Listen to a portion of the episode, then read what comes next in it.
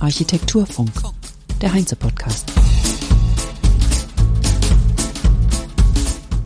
Herzlich willkommen zur 87. Heinze Architekturfunk-Episode am 12. Januar 2023. Mein Name ist Kerstin Kunekat und heute ist Barbara Elwart zu Gast. Ihr Büro IOO hat sie 1998 ursprünglich als Büro Elwart Lattermann mit Professor Klaus Lattermann in Berlin gegründet.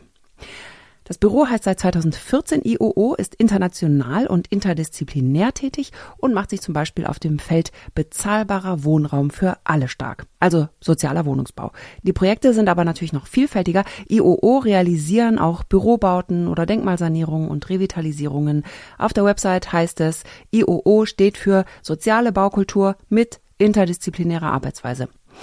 Barbara Elwart hat aber nicht nur Architektur studiert, sondern auch noch was anderes. Was das ist und warum, das erfahrt ihr jetzt. Los geht's. Sie haben Architektur studiert und mehr als 25 Jahre danach haben Sie den Masterstudiengang gemacht, Real Estate Management, stimmt das? Ja, ich habe den Masterstudiengang, da war ich, glaube ich, Mitte 40, als ich das gemacht habe. Ähm, ich habe den auch komplett durchstudiert, nur meine Abschlussprüfung am Ende nicht gemacht, weil mir das dann einfach zu stressig war. Ah, okay. Aber Sie haben eine Thesis äh, verfasst? Die, ja, ja, die ja. haben wir auch abgegeben und so weiter, haben alles gemacht. Und äh, für mich war das ja nicht wichtig. Ich habe ja immer schon gearbeitet, mein eigenes Büro gehabt und ich wollte die Inhalte lernen.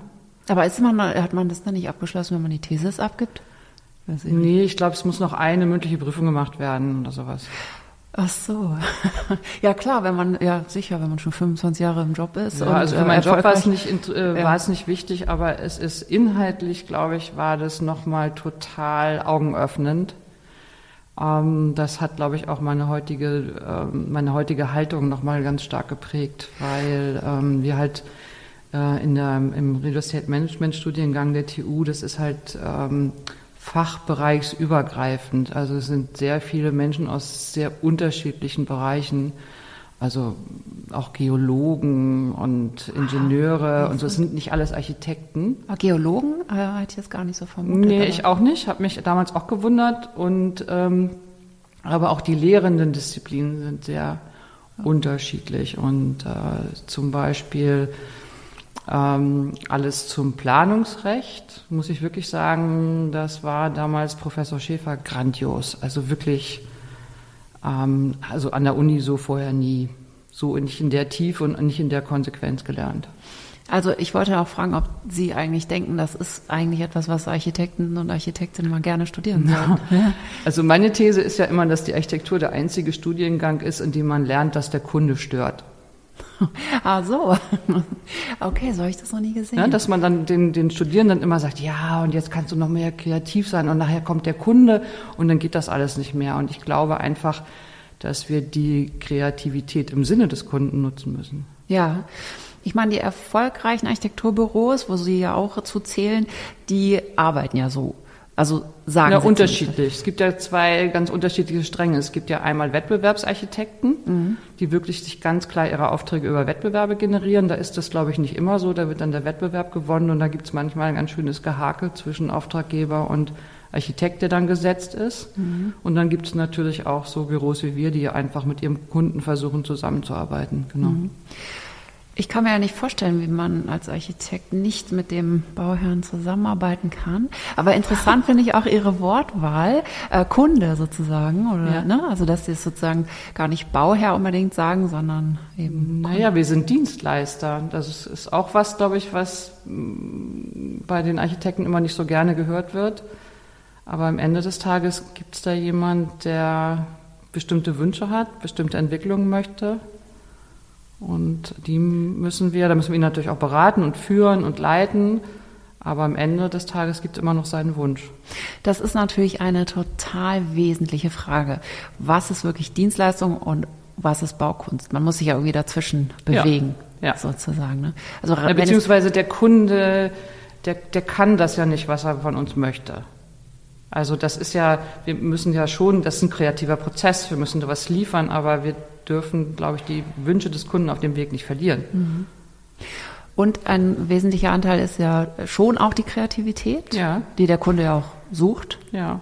Oder der Bauherr, der einen Ort entwickelt haben möchte, der lebenswert ist. Und lebenswert heißt ja auch schön, sage ich jetzt mal. dieses Wort. Ja, Finde ich schwierig, schön, ehrlich gesagt. Ich war, ja, ja, genau, das kann ich mir vorstellen. Finde ich Wie, wirklich schwierig, weil es muss, also, ähm, vielleicht, ich versuche den, eigentlich den Kollegen immer zu sagen, okay, denk dran, wir haben einen Kunden und der Kunde hat einen Kunden, nämlich den, der einzieht. Und am Ende des Tages muss das Gebäude doch ähm, einfach für denjenigen, der es am Ende nutzt, wirklich optimal nutzbar sein. Natürlich soll er sich auch mit dem Gebäude, Gebäude identifizieren, auch uns soll es gefallen, aber ähm, ich finde, schön reicht nicht. Nein, also reichen tut es nicht, aber es darf auch nicht wegfallen. Das meine ich. Nee. Genau. Das sagen sie auch nicht, aber es ist eben so interessant, weil die ähm, Wortwahl, Kunde, Dienstleister und so weiter, der, die ähm, eröffnet bei mir nicht direkt das Bild auch von Architektur. So, ich bin eben auch so geprägt, dass es eben eher Richtung Baukunst geht, sagen wir mal so. Und deswegen finde ich das sehr interessant. Naja, ja, ähm, verstehe ich. Aber ich habe ja, also das, was ich, was ich erzähle, ähm, geht ja so ein bisschen dahin, dass ich sage, wir reden jetzt alle, wir haben eine Krise, wir reden alle über Ressourcen, wir reden alle darüber, ähm, äh, dass wir anders bauen müssen und wir haben als Architekt, glaube ich, ganz viele Hebel in der Hand, wie wir das machen können. Und wir heben die nicht, weil wir uns, finde ich, relativ akademisch mit anderen Dingen befassen.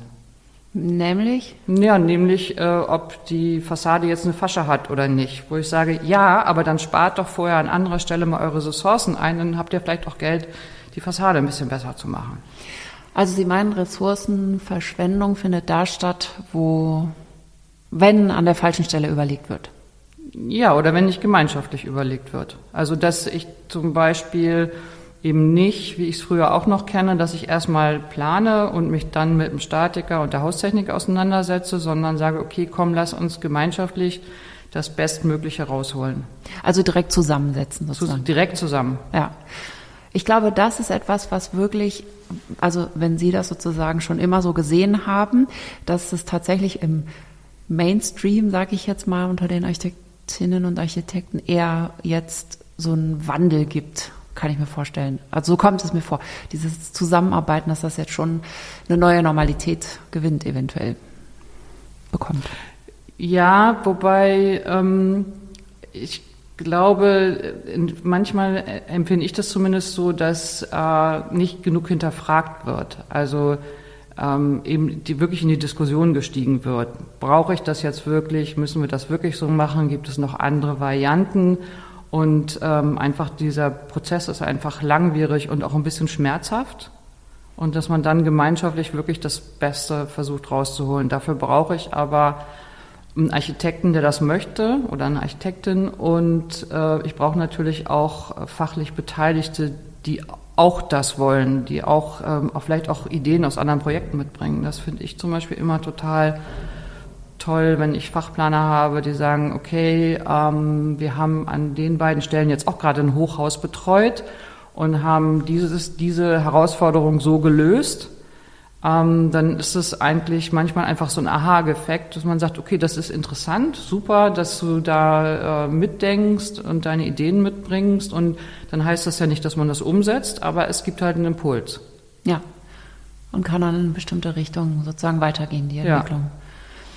Sie beschäftigen sich ganz intensiv seit 2010, habe ich gelesen, mit sozialem Wohnungsbau. Mhm.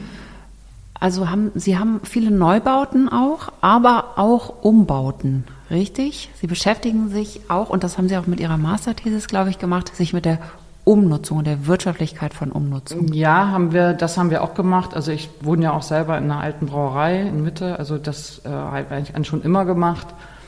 Die Masterthesis bei mir war eigentlich, war ja die Fragestellung, ob, sag mal, die Umwandlung einen Beitrag leisten kann zur Wohnungsnot, also zur Verminderung der Wohnungsnot. Und was ich sehr interessant fand eigentlich in der, in der Bearbeitung, dass ich eigentlich für mich dann irgendwann mal festgestellt habe, dass das eigentlich nur funktioniert in einem ganz bestimmten Fenster im Markt. Nämlich wenn Bürogebäude wirklich überhaupt, sagen wir mal, völlig unter Preis in Anführungsstrichen auf den Markt kommen, dann kann ich darüber nachdenken. Und ansonsten lohnt sich das nicht, weil die, die meisten, sagen wir mal, die meisten ähm, so grundsätzlich, Grundsätzlichkeiten wie die Anzahl von Treppenhäusern, die Tiefe von Gebäuden und so weiter da nicht stimmt. Und ich natürlich nicht als Architekt das Loft im Kopf haben darf. Weil das Loft ist vielleicht was für uns als Architekten, aber das ist eben nichts, um die Wohnungsnot im sozialen Wohnungsbau zu lindern. Mhm. Sind denn die meisten Gebäude dann nicht geeignet? Also viele Gebäude sind nicht geeignet, weil in dem Moment, in dem ich zum Beispiel gegen die, gegen die Konstruktion arbeiten muss oder wenn die Gebäude zu tief sind und zu wenig Treppenhäuser haben, dann habe ich so große Eingriffe. Also wir reden jetzt immer über sozialen Wohnungsbau. Ne? Also wenn ich natürlich kann ich ganz toll als Architekt äh, oder als, als als keine Ahnung Anwalt in einem tollen Loft in Kreuzberg leben. Das nee, ist nee, aber, klar, wir reden vom sozialen Wohnungsbau. Genau, ja, ja. das ist, also meistens passt es nicht. Und was ist dann die Lösung? Abriss und Neubau? Naja, also ich muss ja, also kommt ja darauf an, was es ist. Also Nachnutzung ist ja was Gutes. Dann muss ich es halt gewerblich weiter nachnutzen. Mhm. Aber wenn ich das löst dann auch wieder nicht die Wohnungsfrage. genau, also das war ja die Frage und ich, ich glaube eher, dass wir dass wir mehr verdichten müssen. Das, was wir halt manchmal sehen, dass die Wohnungsbaugesellschaften sich scheuen, auf ihren eigenen Geländen, auf ihren eigenen Grundstücken weiter zu verdichten, weil sie sich nicht mit ihren eigenen Mietern anlegen möchten, weil die sich dann beschweren. Und das sind aber eigentlich aus meiner Sicht ganz tolle Optionen, weil ich habe schon eine Anlage, ich habe meine, meine Versorgung da, ich habe meine Technik da. Im Zweifel ist auch die ganze, die ganze Infrastruktur eben alles schon da, öffentlicher Nahverkehr. Und dann muss ich da einfach weiter verdichten. Dann kann ich ja auch als Anlass nehmen, zum Beispiel ähm, dann die Freianlage vielleicht mal ein bisschen besser zu bauen. Ja, und war das in, Sie haben ja auch in Marzahn gebaut. Mhm. Hatten Sie da sozusagen dann äh, Glück mit der äh, Gesellschaft? Das ist auch sozialer Wohnungsbau? Also wir haben relativ viel in Lichtenberg und Marzahn gebaut. Das ist, die Wohnungsbaugesellschaften haben ja, müssen ja ähm, immer mindestens 50 Prozent gefördert eigentlich in ihren Anlagen. Ähm, das, äh, also wir haben da eigentlich nie schlechte Erfahrungen gemacht. Das funktioniert schon gut. Wir haben einmal erlebt, dass ein Nachbar versucht hat, gegen die Gebäude, gegen die Bebauung zu klagen. Und es war ganz interessant, weil wir waren, glaube ich, 21 Meter weg. Und dann habe ich so aus dem Bauch heraus gesagt, ja, äh, und, ist ein Berliner Straßenprofil. Und ähm, da hat die Politik dann zu mir gesagt, das dürfte ich so nicht sagen. Das fand ich dann ganz interessant. Wieso nicht sagen? Weiß ich nicht. Keine Ahnung, habe ich nicht verstanden. Aber das ist, also wenn man sich das mal im Klaren hat, also das nächste Haus kommt nach 21 Metern. Das ist so, als würde ich halt lebe in einer Straße und gegenüber wird dann nach 21 Metern steht dann das nächste Haus. Ist doch in Ordnung. Ja, eigentlich. Das ist ja Stadt. Also, ja, ja. Normalerweise ist es ja weniger. Ja, ist in Ordnung, finde ich auch. Ja, und dann?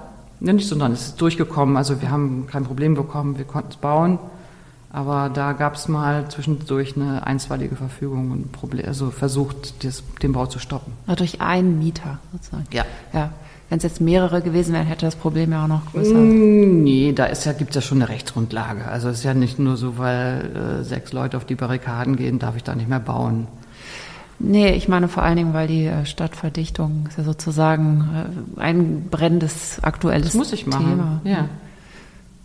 Und wie klappt das mit der Infrastruktur dann, wenn plötzlich mehr Menschen da wohnen? Ja, da würde ich mir manchmal wünschen, dass, ähm, also wir müssen ja nach wie vor viele Stellplätze bauen. Das, ja, das ist wirklich. Das ist wirklich tragisch. Ja, und da würde ich mir manchmal wirklich wünschen, dass die Politik da äh, mehr auf die Tube drückt und sagt, irgendwie, keine Ahnung, Straßenbahnfrequenzen erhöhen, äh, Ausbau von U-Bahnen und so weiter weiter vorantreibt, weil diese ganzen Stellplätze, das ist wirklich gruselig. Mhm. Das ist eine, da kann man eigentlich machen, was man will, weil man in jeder Großform, die gebaut wird, dann da wieder diese ganzen Stellplätze hat. Quadratkilometer schauerlich, Versiegelung. Schauerlich. Und was sollen die Leute machen? Ich meine, wenn die Anbindung gut ist, denke ich mal, werden sie, je höher auch die Energiekosten sind, schon auf öffentliche umsteigen. Aber dann muss das Angebot halt auch da sein. Ja, ja, das auf jeden Fall. Und was die Gestaltung angeht, wie orientieren Sie sich da? Also Sie haben ja äh, in Marzahn Sie haben es selber so schön beschrieben auf der Website, eine charmante, den Charme der Plattenbauten. Nee, das sind gar keine Plattenbauten. Nee, oder? wir haben den, das steht irgendwas mit sozialistisch, äh, mit Ergänzung des sozialistischen Städtebaus oder sowas, ne? Ja. ja, das ist total schwierig, weil wir natürlich extrem kleine Budgets haben. Also man muss sich dann, glaube ich, immer im, vor Augen halten, dass wenn dann 6,50 Euro gezahlt werden, ähm, jetzt mal auch vielleicht vor diesen ganzen Erhöhungen jetzt durch Krieg und Inflation und so, das ist schon, das ist schon äh, drastisch. Ne? Sie haben eigentlich gar keine Möglichkeiten und dann kann man einfach versuchen wir einfach, ähm, sagen wir mal, vor allem zu sortieren. Also, ne, dass man versucht, sehr sehr grafisch, sehr aufgeräumt zu planen und dann zu versuchen, dass man immer irgendwo mal ein, ein Element nochmal hat, ähm, was eben vielleicht ein bisschen besser aussieht. In, ähm, in dem Gebäude, glaube ich, was Sie meinen, das ist so ein kompaktes Hochhaus. Da gibt es halt, da changieren die äh, Verkleidung der Balkone. Mhm. Ja, ist ein bisschen wie so eine optische Täuschung. Genau, und das ist eigentlich, also mir gefällt das ganz gut.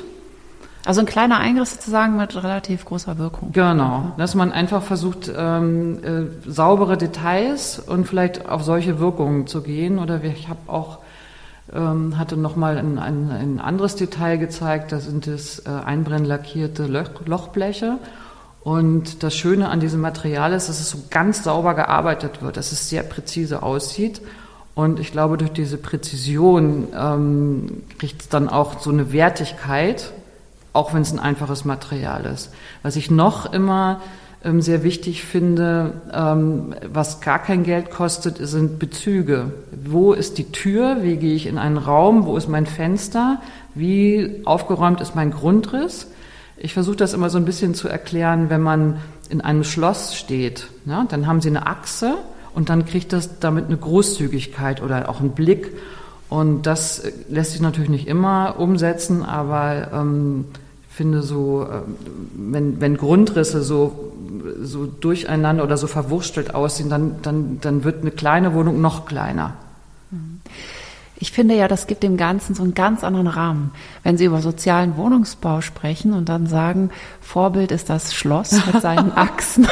ja, aber ja. ist doch so am Ende ja. des Tages, ne? Wenn ja, aber das zeigt, der Kunde ist Ihnen wichtig. Naja, wenn ich der Kunde ist König quasi in seinem Schloss. Genau, wenn ich zum Beispiel, ähm, gibt noch mehr so Beispiele, wenn ich zum Beispiel in ein Badezimmer gehe, ja, dann muss in meiner Welt die Tür nach Möglichkeit dem Waschtisch gegenüber liegen und da muss der Spiegel sein.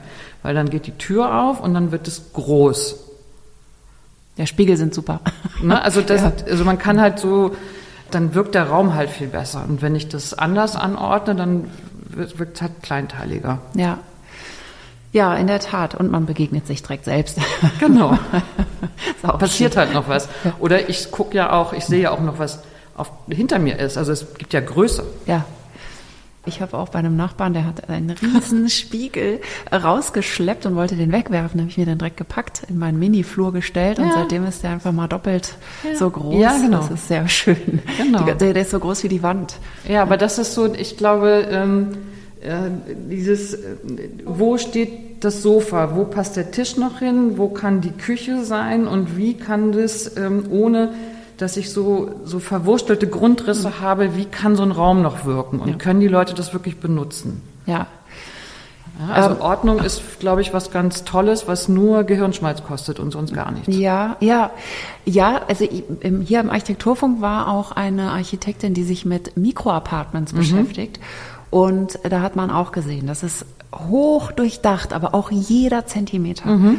Und die holt alles aus den winzigsten Räumen raus. Ja, aber es ist ja nicht unähnlich dann, wenn Sie, wenn Sie im sozialen Wohnungsbau sind, haben Sie ja, Sie haben so viele Anforderungen, also auch die Förderfähigkeit, äh, die Barrierefreiheit, die Anforderungen dann, die, die die Wohnungsbaugesellschaften noch haben, Wahnsinn. Wenn Sie neu bauen, arbeiten Sie auch mit einer höheren Höhe, wenn der Grundriss kleiner ist, oder ist das auch aus Kostengründen nicht möglich? Das ist aus Kostengründen eigentlich nicht möglich. Mhm. Sie haben eigentlich eher so, so, so Sachen wie, ähm, dass Sie sich halt genau überlegen, auch wie groß ist eine Treppe, wie groß ist das alles, was ist das optimale Steigungsverhältnis. Das ist so eins, immer einer von diesen kleinen Bausteinen, die man immer nimmt, um um ähm, möglichst viel Fläche zu generieren. Also, also wenn Sie jetzt an den Unternehmer denken, der es bauen muss und auch die Gesellschaft zum Beispiel, die es bezahlen muss, kalkuliert wird außen. Ja, ja. Die Außenfläche muss gebaut werden. Vermietet werden wird innen. Und ich muss halt aufpassen, dass ich, dass ich wirklich keinen Platz und keine Fläche verschwende, sondern wirklich vermietbare Fläche schaffe. Mhm. Und ähm, das führt dann zu Wänden, die elf Zentimeter nur sind. So. Ja, das sind ja nur elf Zentimeter Wände hätten Sie ja nur im Inneren einer Wohnung. Ansonsten haben Sie ja, Sie haben ja in Deutschland so viele Anforderungen, dass äh, eine, eine Wohnungstrennwand ist halt ähm, im Mauerwerk zumindest deutlich stärker, sonst funktioniert sie nicht mit den Anforderungen an den Schall. Mhm. Zum Glück ja auch, ich meine. Ja, wir haben ja, wir haben relativ hohe Qualitäten. Ne? Also wir jammern auf hohem Niveau. Also die Qualität, die Bauqualität ist immer schon ziemlich groß in Deutschland. Ja, wie gehen Sie da erstmal ran? Also Sie sagen, ähm, Sie sind da sehr aufgeräumt. Der erste Schritt ist ja eigentlich äh, Grundriss, äh, der Quatsch, das Grundstück und der, also Ausnutzung von Grund und Boden. Das ist ja eigentlich Punkt eins, also der Städtebau. Was kann ich überhaupt bauen? Und ähm, dann äh, gibt es ja zumeist dann Anforderungen an den Wohnungsschlüssel, dass dann ähm, irgendjemand sagt, ich brauche jetzt an diesem Standort mehr größere oder mehr kleinere Wohnungen. Ähm, da kommt ja normalerweise dann, wenn es eine große Gesellschaft ist, dann wissen die eigentlich genau, was ihnen im Markt jetzt in dem Bereich fehlt und das wird dann eben gebaut. Da habe ich mal eine Zwischenfrage. Sind die Räume kleiner geworden, die angeboten werden für die Mieter? Also dass man, ich habe zum Beispiel Grundrisse gesehen, wo wirklich zehn Quadratmeter Zimmerchen als Kinderzimmer irgendwie deklariert sind, wo ich mir denke, eigentlich ist das kein Zimmer. Naja, als ich klein war, waren die acht.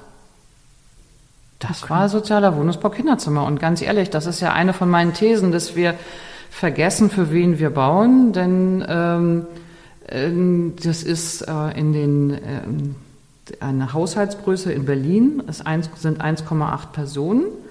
Und das ist halt Wie 1,8 Personen? Eins, Haushaltsgröße, die durchschnittliche Haushaltsgröße. Die durchschnittliche Haushaltsgröße 1,8 Personen nur? Ja. Hä? Das ist, das geht, wie geht das denn? Ja, das sind, es ist so. Das ist, das ist die Statistik, die verändert sich im Moment auch überhaupt nicht. Wir haben halt ganz, ganz viel äh, Ein-Personen-Haushalte. Das ist wirklich, die das Leute wohnen in ganz Maßen. kleinen Einheiten. Ja. Und diese Haushaltsgröße, diese 1,8 Personen, das ist nicht ein romantisches älteres Ehepaar, wo die Kinder ausgezogen sind, dann ist es meistens oder oft ist es halt äh, jemand, der alleinerziehend mit Kind ist. Mhm. So, und dann ähm, stellt sich, also würde ich sagen, brauchen diese Menschen Räume, weil die Mutter nicht auf dem Sofa schlafen möchte oder der Vater. Also, ne? Ja. Die wollen ja nicht in einer Zwei-Zimmer-Wohnung wohnen, aber sie können sich im Zweifel auch gar nichts leisten. Ja. Also müssen wir ja sogar eher klein denken. Ich glaube, dass wir Architekten da im falschen, auf dem falschen Film sind, weil das, wie wir leben, hat mit dem Durchschnitt der Bevölkerung überhaupt nichts zu tun. Gar nichts. Also Sie meinen lieber kleine Räume, aber Hauptsache man kann die Tür zumachen. Naja, das mein, das ist nicht, sagen wir mal, also ich, ich wurde anders, aber ähm, wenn wir, wenn wir uns überlegen, für wen wir bauen, ja, dann wollen die die Tür zumachen und dann lieber noch ein Zimmer mehr und die Tür zu. Mhm. Okay. Also wir haben halt für diese, diese 1,8 Personen, dieser Durchschnitt, davon sind, glaube ich, wenn ich es jetzt richtig im Kopf habe, glaube ich, ähm, ist äh, ungefähr die Hälfte hat, glaube ich, 2100 Euro Haushaltseinkommen und ein Drittel hat 1500 Euro Haushaltseinkommen. Mhm. Netto Haushaltseinkommen. Ist, äh, Was sollen die denn bezahlen für nee, ihre Miete? Das geht ja gar nicht. Also ja, meine, aber das ist die Realität. Mhm. Ja, okay, das ist der soziale Wohnungsbau, die ja. soziale Wohnungsbau-Realität. Die Mieten sind natürlich etwas geringer als bei normalen Mieten, oder? Also wenigstens. Ja, die geförderten sind 6,50 Euro. Mhm. Und die anderen Mieten sind auch 10, 11 Euro. Ja. So, und wenn die dann, ähm, also 1,8 Personen, 1500 Euro, langläufig sagt man immer noch ein Drittel für die Miete, das klappt dann schon mal gar nicht mehr. Und ein Drittel für die Miete ist einschließlich Heizung, einschließlich Strom, einschließlich Ausstattung, einschließlich, einschließlich, einschließlich keine Chance. Wo sollen die Leute leben? Mhm. Jetzt sagen Sie, die Architekten denken nicht da so richtig mit, aber es ist natürlich dass der Bauherr oder die Bauherrin da äh, ja hingeht und Architekten braucht, die auch Antworten, also räumliche Antworten liefern auf deren äh, auch feste Vorstellungen, die sie auch haben. Also die kennen sich ja auch aus mit den sozialen Zahlen, die Wohnungsbaugenossenschaften mhm. und wissen, was sie brauchen. Gibt es nicht so viele Architekturbüros, die sich da neben ihnen aufstellen? Also sind es Wettbewerbe? Wo halt viele sich bewerben? Oder haben Sie sozusagen da jetzt eh Kontakt und so viel Expertise, dass Sie auch angefragt werden direkt? Also beides. Wir machen VGV-Verfahren und wir werden aber auch direkt beauftragt. Ja. ja. Und Sie bauen ja auch auf der Revaler Straße, was natürlich ja. ein, in Berlin ein heißes Pflaster ist, stelle ich mir vor. RAW-Gelände ist ja ein, ein wirklicher ja. Kultureller Brennpunkt, wo große Angst auch unter der Bevölkerung, die da ist, unterwegs ist, herrschte, dass dort ja eben genau das Gleiche passiert wie sonst so in der Gegend, dass äh, investiert wird in, ähm, weiß ich nicht, vielleicht Hochhäuser und dann äh, etwas äh, weniger bunte und lebendige Orte dann äh, da entstehen könnten. Aber jetzt ist es so, es bleibt erhalten und Sie bauen direkt auf dem Grundstück. Wir bauen, ja, wir bauen da, wir sind ja noch komplett im Prozess. Und wie sind Sie daran gekommen? Es hat ein Kunde von uns gekauft und hat dann gefragt, ob wir es äh, bearbeiten wollen ja. Das muss ja eine spannende Aufgabe sein. Ja, das ist, ein, das ist insofern ganz schön, wenn natürlich der Ort, ähm, sagen wir mal, ein anderes Denken einfordert. Also da sind wir auch gerade im Prüfen, ähm, ob wir dann nicht tatsächlich ein Holzhybrid umsetzen, dass auch die Fassaden mal ganz anders aussehen. Wir waren im Konkulerhaus, einfach, um einfach nochmal zu gucken, okay, das ist ja so ein, so ein Standort, da kann es nochmal ein bisschen anders aussehen.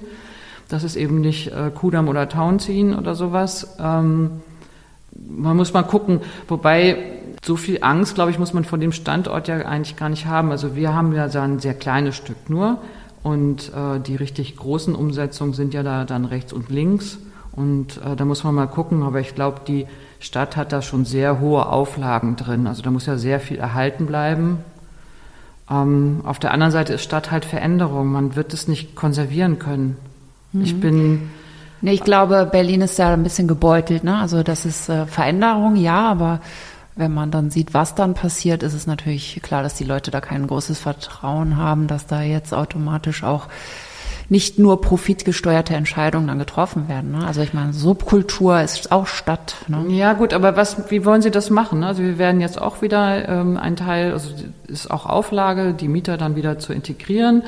Und das sind dann auch ähm, relativ niedrige Mieten. Aber Bauen ist halt wahnsinnig teuer. Also ne, verdienen halt auch alle gut. Materialien sind teuer, wir haben hohe Anforderungen.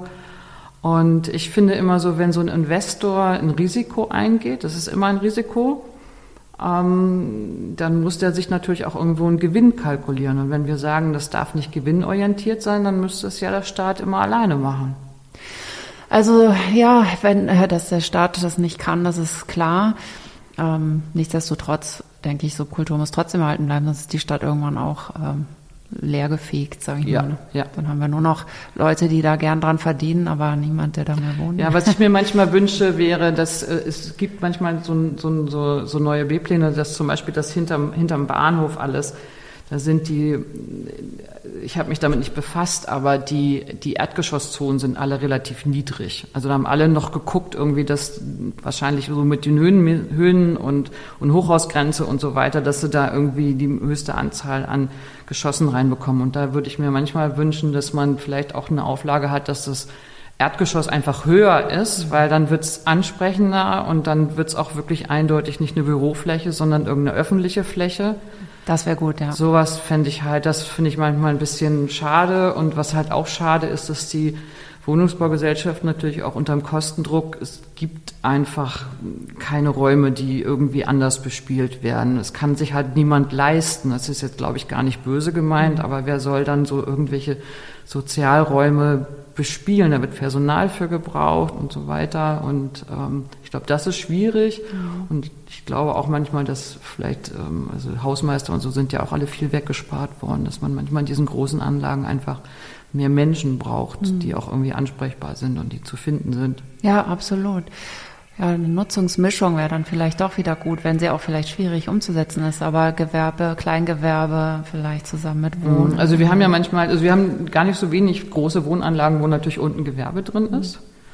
Und ähm, ja, das haben immer alle nicht so gerne, weil eben ne, Mischnutzung sch schwerer, Handel, schwerer Handel war als Immobilie. Aber den Standorten tut es eigentlich immer gut. Mhm. Und die, die Leute, also diese ganz normalen Menschen, freuen sich halt auch, wenn sie ihr Brötchen unten kaufen können. Ja, ja und auch sich austauschen können. Ne? Ja, oder, oder Paketannahme stellen und sowas. Mhm. Ne? Also ist nicht zu unterschätzen, was da dann passiert. Ja. Ja, eben. Und dann ist die Qualität der Stadt auch wieder gestiegen, sozusagen. Mhm. Ja, also spannendes Feld. Und Sie ähm, machen aber auch andere Dinge. Ne? Also sie, also aber Wohnungsbau ist schon ihr. Ähm, wir machen also, ähm, wie soll ich sagen? Also der, ähm, wir sind ja, als wir, wir haben das erste wieder frei finanzierte Projekt der HOVOG damals gebaut, als sie wieder angefangen haben mit, mit Neubau im sozialen Wohnungsbau. Und bis das wieder gestartet hat, haben, war das bei uns auch nicht so. Da hat man mal eine Eigentumswohnungsanlage gebaut, aber den Wohnungsbau Bau so für den ganz normalen Menschen, der war ja eigentlich gar nicht da nach der Wende bis zu dem Zeitpunkt. Und jetzt ist es halt viel, aber es gab halt auch Zeiten, da wurde viel Pflegeheime gebaut. Wir bauen im Moment auch Hotels und Büros. Und ähm, ich glaube, dass wir als Architekten halt uns immer auch ein Stück weit einfach mit dem Markt bewegen.